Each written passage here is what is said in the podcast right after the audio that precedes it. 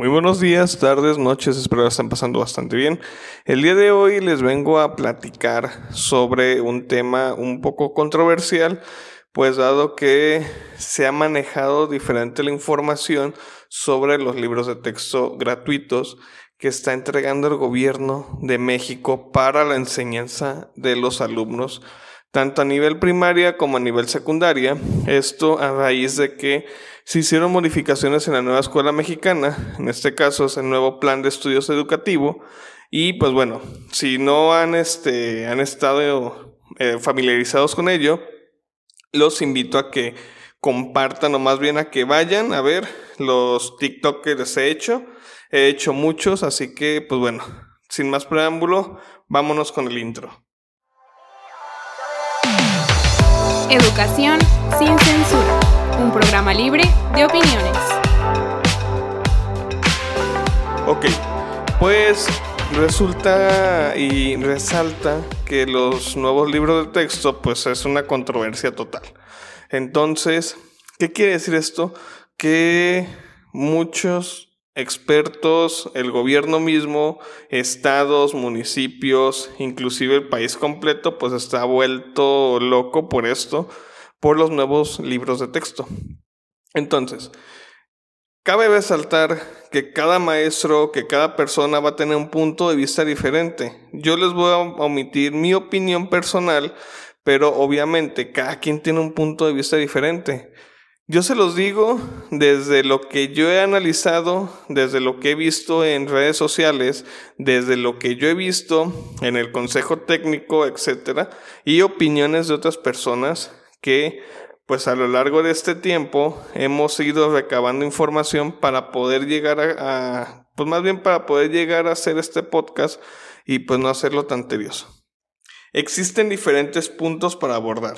En estos nuevos libros de texto, algunos maestros están de acuerdo con el contenido establecido y otros no. Aunque sea una imposición por parte del gobierno, tenemos que analizarlos, analizarlos desde diferentes perspectivas. Uno de ellos, y es a manera personal, es que tiene contenido dudoso. ¿Qué quiere decir esto? Que alguna información no cuadra, alguna información no es fidedigna o, si bien sabemos, pues tienen muchas carencias en cuestión de contenido. En esta ocasión pues no fue la excepción y en algunos temas pues dejan más dudas que respuestas o si bien pues no están bien establecidos, o sea, no están bien referidos. ¿Qué quiere decir esto? Que los temas son muy cortos. Los temas son bastante resumidos, o sea, estamos hablando que se trajeron el resumen del resumen del resumen y pues la neta pues no. O sea, es difícil poder llevar a cabo una estrategia con información tan resumida. Ahora, hablando de ello, es importante aclarar que los docentes deberán adecuar sus planeaciones para poder explicar los temas y que los alumnos aprendan del mismo. La información de los libros no es ni un 50% del tema, así que pues maestros, vamos a tener que hacer la chamba y pues ahora sí que volvemos a la época antigua donde nosotros explicamos los temas o en su defecto. Va a haber muchos maestros que van a dejar investigaciones que el alumno investigue y solamente se van a aclarar dudas en el salón de clases. Ahora, mi segundo punto comparte esta siguiente opinión, que qué va a pasar con las comunidades rurales. O sea, ¿cómo le harán los docentes con este tipo de libros carentes de información.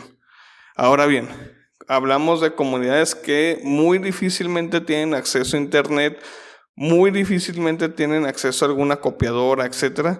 Entonces, ¿qué va a pasar? O sea, van a, a, distribuir ese mismo libro de texto para ellos y que mientras pues el docente, como siempre, el docente se tiene que buscar con sus propias uñas para poder llevar la información y lograr, aunque sea, un aprendizaje esperado. Pues ahora sí que, no sé, les dejo a su criterio esta parte.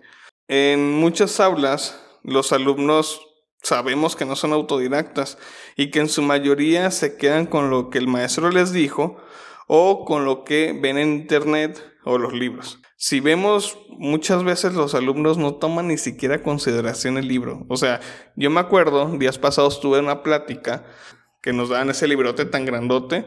Yo la verdad no me acuerdo haberlo utilizado en clase, yo solamente me acuerdo que lo llevaba, lo llevaba, lo llevaba. Y pues no, nunca, nunca lo utilicé, o más bien no me acuerdo.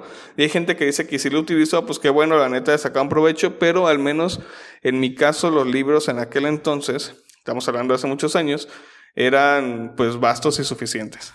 Algo que quiero aclarar, en estos nuevos libros de texto, pues para mí hay muchas imágenes que están nomás copiadas y pegadas, así como que nomás le dijeron al, al editor copia y pega y pégalas donde a ti se te antoje. Este, algunas imágenes no vienen bien contextualizadas, pero pues es importante saber de dónde salió este, esta imagen. La otra, estamos acostumbrados, yo sé que a trabajar con aprendizajes esperados y que el alumno tenga ese aprendizaje esperado a la vista. Pues bueno, este libro de texto carece de ello y otra característica que, que se pudo notar es que vienen, por ejemplo, dos materias en un solo libro, ¿sí? Vienen, en mi caso particular, viene matemáticas y viene biología. Solamente es un índice general para todo ya te vas a los temas y no viene ninguna separación. O sea, no te indica, o más bien no le indica al alumno, cuándo inicia matemáticas, cuándo inicia biología y en su defecto. Pues bueno, la otra, sabemos que carecen de actividades. O sea, a lo mejor no todos los docentes este, utilizaban los, las actividades de los libros, pero pues sí te sacaban algún de un apuro, la verdad. Seamos honestos, maestros todos llegamos a utilizar las actividades de los libros. Y pues bueno, estos carecen totalmente de ese apartado, o sea, no tienen ni un apartado de actividades. Todo el docente tiene que crear las actividades para poder llevar a cabo su materia. Está bien, no lo voy a juzgar. Este, tenemos que hacer el trabajo y tenemos que planear conforme a la nueva escuela mexicana. Los libros en su mayoría pues son con referencia a cultura mexicana, o sea, la cultura mexicana tiene símbolos de nuestros antepasados, muy bonitas, fotos actuales, la verdad eso la, este, le felicito al gobierno porque es algo que rescata nuestros valores y pues hace de notar que se hizo lo más mexicano que se pudo y pues bueno, ya casi para terminar, este va a ser un podcast un poquito corto. Eh, desde mi punto de vista, debemos de analizarlo y rescatar lo bueno de cada libro y desechar lo malo. Ya están hechos, ya nos tenemos que adaptar a esto y pues el maestro no estás obligado a utilizarlos, alumno no estás obligado a leerlos, pero si tienes alguna duda, si tienes alguna este, sugerencia o qué sé yo, pues ahora sí que ve con tu maestro, le preguntas, lees el contenido, vas, oiga maestro, en el libro dice que viene esto, ¿es cierto o es falso? ¿Por qué? Porque sí tiene muchos errores ortográficos, sí tiene muchos errores, inclusive en matemáticas. No vamos a decir que no. Todos, todos los exenios es lo mismo.